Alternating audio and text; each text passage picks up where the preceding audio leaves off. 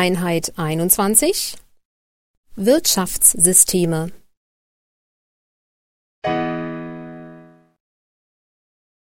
Ist die Definition auch heute noch gültig? Nur teilweise. Heute versteht man unter dem Begriff nicht das Gleiche wie zu Zeiten Sombards.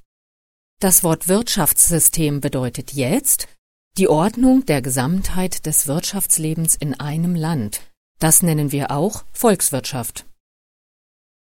Im Mittelpunkt steht die Koordination der Einzelpläne, der privaten und öffentlichen Wirtschaftssubjekte und der Wirtschaftsprozesse. Dabei geht es insbesondere darum, welche Güter, wie viele, wann und wo produziert werden.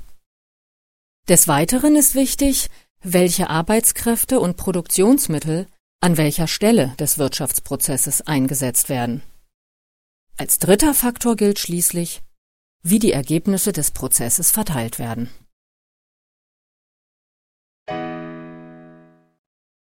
Bitte überprüfen Sie jetzt Ihre Lösungen.